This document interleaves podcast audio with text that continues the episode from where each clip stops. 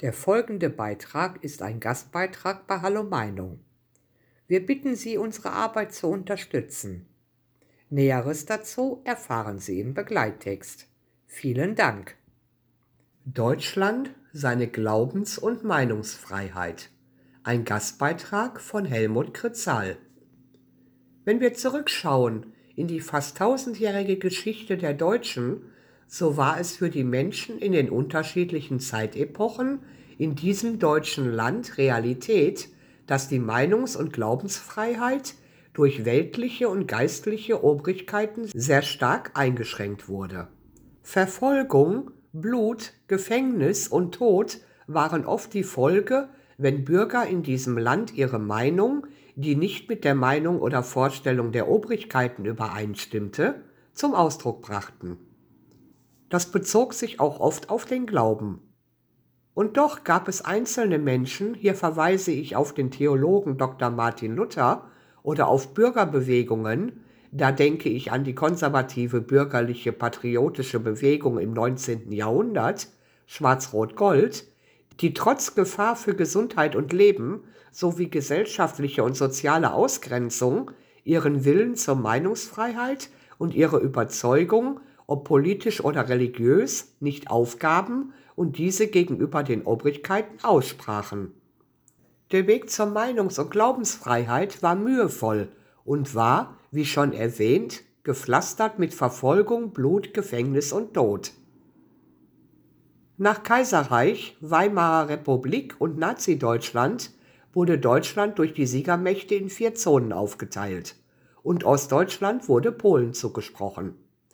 Die Zone, die Mitteldeutschland betraf, gab sich den Namen Deutsche Demokratische Republik und aus den drei Zonen im Westen entstand die Bundesrepublik Deutschland. Diese Bundesrepublik Deutschland bekam nun ein Grundgesetz, das man als einmalig und wertvoll in der Menschheitsgeschichte bezeichnen kann. Richtigerweise müsste ich an erster Stelle Artikel 1 aufführen. Die Würde des Menschen ist unantastbar. Dies ist ein Schutzrecht gegenüber der staatlichen Gewalt. Danach die persönlichen Freiheitsrechte und die Gleichheit vor dem Gesetz.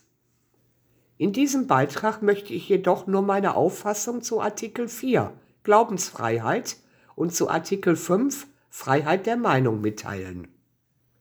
Artikel 4 des Grundgesetzes teilt mit die Freiheit des Glaubens, des Gewissens und die Freiheit des religiösen und weltanschaulichen Bekenntnisses sind unverletzlich.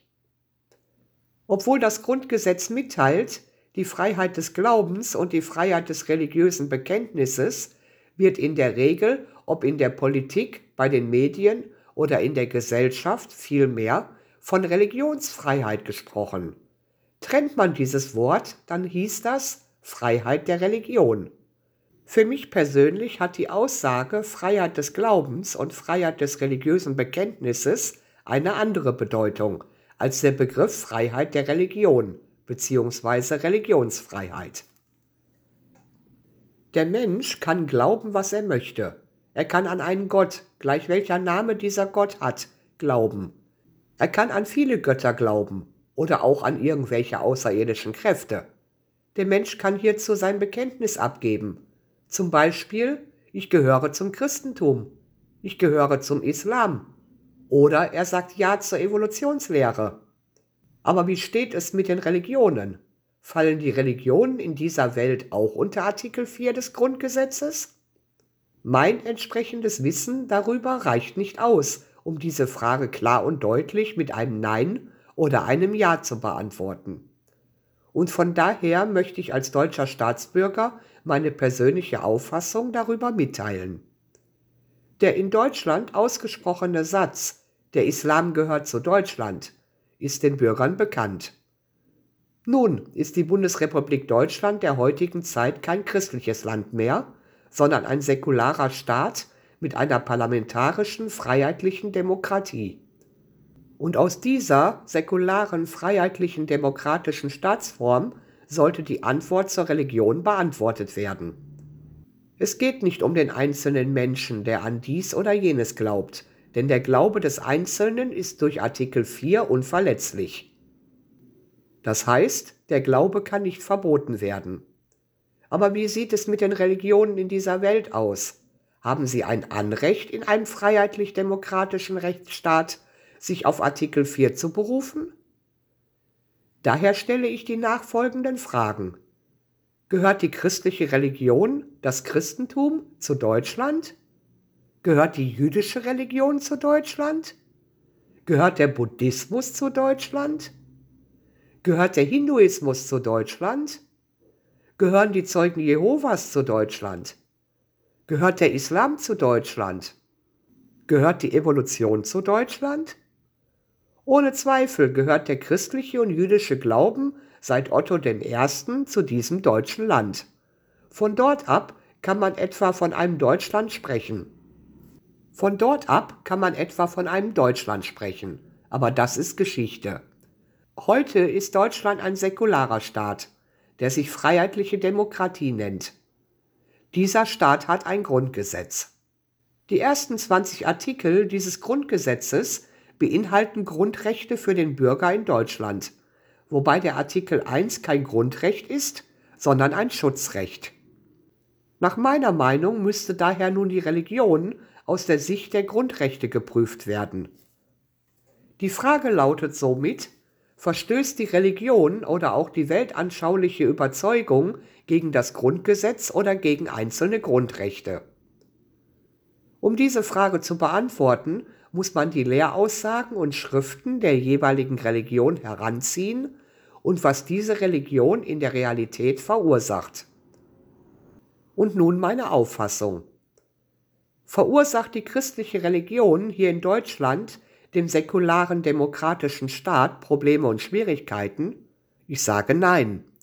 Verursacht die jüdische Religion hier in Deutschland dem säkularen demokratischen Staat Probleme und Schwierigkeiten? Ich sage nein. Verursacht der Buddhismus hier in Deutschland dem säkularen demokratischen Staat Probleme und Schwierigkeiten? Ich sage nein. Verursacht der Hinduismus hier in Deutschland dem säkularen demokratischen Staat Probleme und Schwierigkeiten? Ich sage nein. Verursachen die Zeugen Jehovas hier in Deutschland dem säkularen demokratischen Staat Probleme und Schwierigkeiten? Ich sage nein. Verursachen Anhänger der Evolution hier in Deutschland dem säkularen demokratischen Staat Probleme und Schwierigkeiten? Ich sage nein verursacht die islamische Religion, also der Islam, hier in Deutschland, dem säkularen demokratischen Staat, Probleme und Schwierigkeiten? Ich sage ja. Noch einmal, kein Mensch sucht sich aus, in welche Religion er hineingeboren wird. Es geht daher nicht um Menschen, die an Allah glauben, das dürfen sie, sondern es geht um das Ziel einer Religion. Und hier gibt es nun einen gewaltigen Unterschied zwischen dem Islam und den anderen Religionen. Auch die jüdische und christliche Religion haben sogenannte heilige Bücher. Für die Juden ist dies das Alte Testament, bestehend aus der Tora, die Propheten und die Schriften. Für die Christen ist dies das Evangelium, das Neue Testament, bestehend aus den vier Evangelien, der Apostelgeschichte, den neutestamentlichen Briefen und der Offenbarung und für die Muslime ist dies der Koran. Und nach dem Koran ist der Islam aufgefordert, einen Gottesstaat auf Erden zu errichten, und dies, wenn es sein muss, auch mit Gewalt. Auch hat eine muslimische Frau gegenüber dem muslimischen Mann keine gleichberechtigte Stellung. Das Verschweigen dieser Realitäten in der Öffentlichkeit wird dazu führen, dass freiheitliche Demokratien immer mehr Schwierigkeiten mit der Religion Islam bekommen und an Stabilität verlieren. Um das zu verhindern, müsste eine offene und ehrliche Debatte geführt werden, in der auch der Islam eingebunden ist. Ohne eine Neuausrichtung im Islam wird diese Religion nicht mit dem Grundgesetz übereinstimmen und weiterhin für einen friedlichen Rechtsstaat bedrohlich sein. Daher gehört die Religion Islam nicht zu einem säkularen, freiheitlich-demokratischen Staat, wie dies bei Deutschland der Fall ist. Nun zum Thema Meinungsfreiheit. Zunächst Artikel 5 des Grundgesetzes. Jeder hat das Recht, seine Meinung in Wort, Schrift und Bild frei zu äußern und zu verbreiten und sich aus allgemein zugänglichen Quellen ungehindert zu unterrichten. Die Pressefreiheit und die Freiheit der Berichterstattung durch Rundfunk und Film werden gewährleistet. Eine Zensur findet nicht statt. So wie die persönliche Glaubensauffassung eines Menschen über Jahrhunderte durch religiöse und weltliche Obrigkeiten eingeschränkt wurde, so betraf dies auch die persönliche Meinung.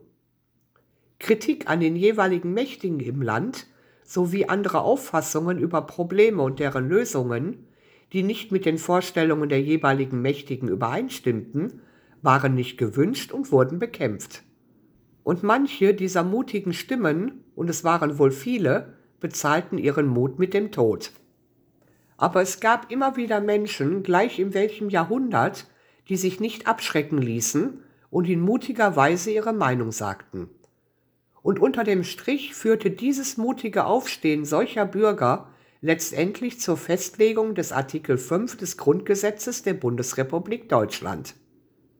Nun ergibt sich die Frage, hat das heutige säkulare Deutschland, das sich immer noch eine freiheitliche parlamentarische Demokratie nennt, die Meinungsfreiheit, die im Artikel 5 des Grundgesetzes niedergeschrieben ist?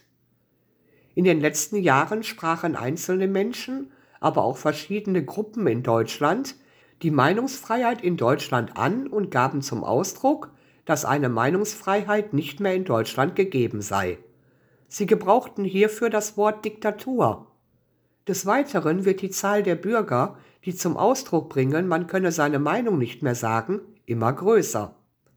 Und weil das im gesellschaftlichen und politischen Bereich Realität ist, stellt sich die Frage, ist das tatsächlich der Fall?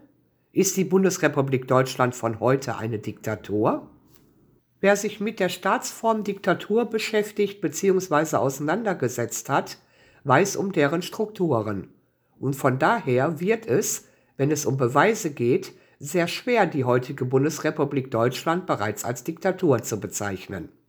Aber es ist auch eine Tatsache, dass das heutige Deutschland in seiner Meinungsfreiheit gegenüber der alten Bundesrepublik Deutschland aus den 50er, 60er, 70er bis Mitte der 80er Jahre Schritt für Schritt eingeschränkt wurde.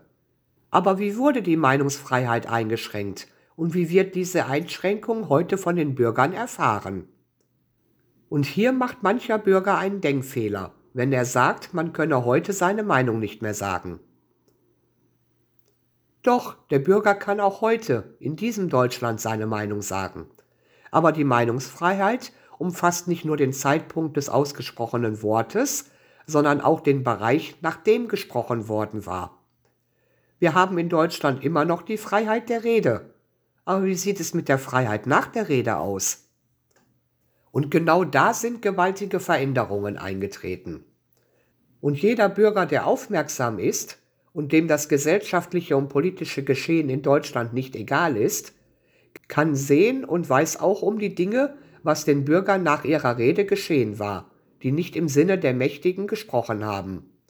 Ausgrenzung im gesellschaftlichen Bereich, Schwierigkeiten im Berufsleben bis hin zu Beschimpfungen und so weiter. Ich persönlich nehme das Wort Diktatur für Deutschland noch nicht in den Mund, aber für mich hat sich dieses ehemals freiheitliche demokratische Deutschland zu einer kontrollierenden Demokratie verändert. Die Freiheit der Rede ist noch gegeben, aber die Freiheit nach der Rede wurde stark eingeschränkt und wird Schritt für Schritt immer enger. Du kannst deine Gedanken und Auffassungen in der Öffentlichkeit aussprechen, aber du musst auch danach mit persönlichen Schwierigkeiten durch die politische Regierungsmacht, durch Medien und entsprechende Berufsverbände rechnen. Und obwohl dies alles geschieht, bin ich weiterhin erstaunt, nicht erschrocken, wie doch viele Bürger in Deutschland diesen Weg in eine kontrollierende Demokratie weiter mitgehen und die Einschränkungen der Freiheit nach der Rede in gleichgültiger Weise hinnehmen und nicht Nein sagen zu diesem von der Politik und Medien kontrolliertem Weg. Liebe Zuhörer, ohne Sie wäre unsere Arbeit nicht möglich. Alle Informationen zu unserer Bankverbindung finden Sie im Begleittext. Herzlichen Dank für Ihre Unterstützung. Weitere Beiträge von Peter Weber und Hallo Meinung finden Sie in den sozialen Medien wie zum Beispiel YouTube und Facebook. Vielen Dank.